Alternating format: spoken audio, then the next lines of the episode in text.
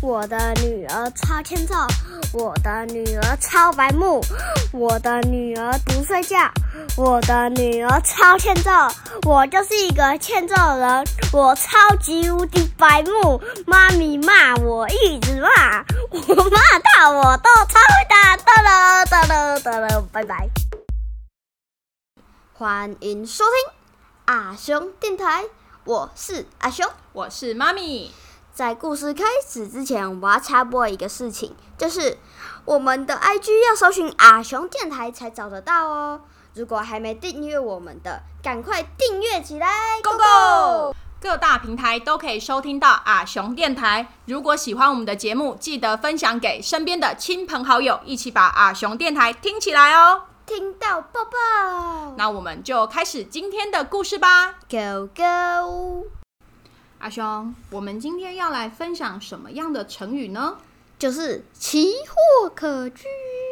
嗯，那你知道“奇货可居”是什么意思吗？当然知道啊，就是奇货可居的意思，就是把一个东西存起来，把把一个，比如说现在缺鸡蛋嘛，嗯，就是有很多鸡蛋的人就把它卖出去，就可以赚。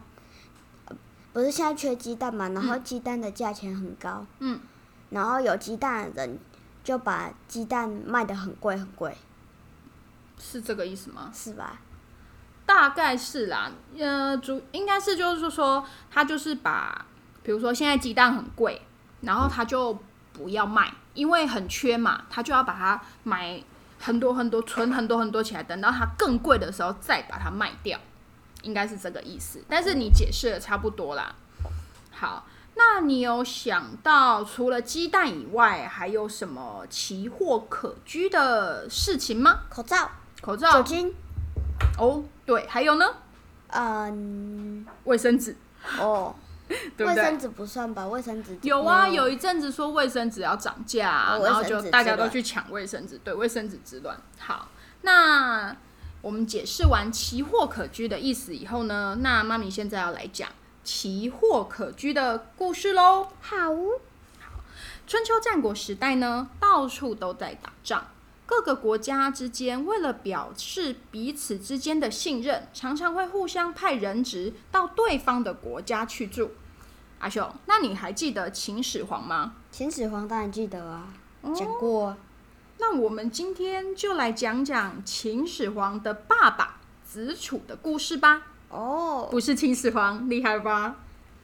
秦始皇嗯的爸爸叫做秦子楚 对，子真楚的呢？对，啊，子楚呢是秦昭王的孙子，是安国君的儿子。因为安国君的小孩啊有二十几个人，子楚的妈妈夏姬又不是特别的得宠，所以呢这个死缺就被派到子楚身上了，子楚就到赵国去做人质了。那我问你，你觉得子楚被派到赵国当人质心情怎么样？我觉得他想说，为什么这么多人就就是我被派，为什么这么多人就是我就是我被派了，很奇怪耶。因为他妈妈不得宠啊。他想说虐虐，好，那我继续讲喽。好，吕不韦呢是一个到处做生意的商人。有一次呢，他到赵国去做生意的时候，遇到了子楚。那个时候的子楚在赵国当人质嘛，其实他很穷，一点都不像多王子穷，生活过得很辛苦，可能都没有衣服穿，没有饭吃，吃不饱，这么穷。哦，嗯哦，然后吕不韦呢就认为种田的收获是十倍，卖珠宝的获利呢是大概有一百倍。但是如果帮上一个人当上国王，哦，赚啦，那个获利就很难计算了吧？那你猜哦猜吕不韦想干嘛？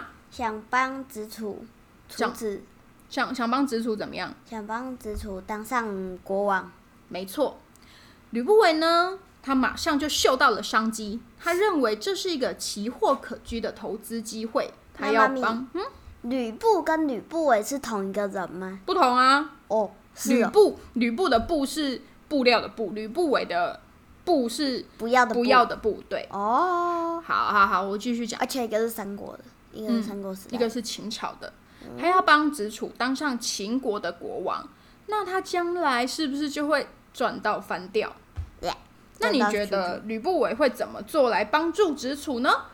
就是我也不知道，你也不知道。好，那我来告诉你，吕不韦呢花了很多很多很多的钱去贿赂当时最受安国公宠爱的华阳夫人，让没有孩子的华阳夫人呢收子楚当儿子。我们有说子楚的亲生妈妈下集很不得宠嘛，对啊，所以呢，她现在就干妈是。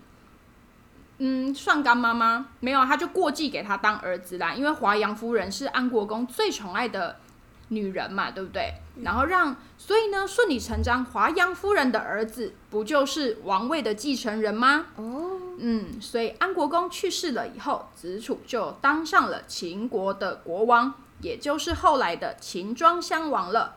子楚呢，为了报答吕不韦，就让吕不韦当秦国的宰相，还赏赐他很多很多的封地跟金银财宝。最后，就像吕不韦想的一样，他投资子楚，帮助子楚，最后当上君王，果然得到非常非常多的回报。故事讲完了。那妈咪问你哦，如果子楚没有吕不韦的帮忙，有可能会当上国君吗？呃，不，比较不可能吧，因为他不是长子，而且他的妈妈也不受宠。嗯，没有吕不韦的话，嗯他也不肯见到华阳夫人，也不肯当上国君。嗯，你说的蛮有道理的。那故事讲完了，问题也问完了，你有办法用奇货可居来造个句吗？好哦，嗯，台风过后，蔬蔬菜或是蔬果，嗯价格大涨，这是奇货可居。哦，那还有一个，因为母鸡不下蛋，鸡蛋在市场上奇奇货货可可居，居现在蛋卖超贵的。贵死好，那妈咪来说说跟奇货可居相似跟相反的成语吧，你知道吗？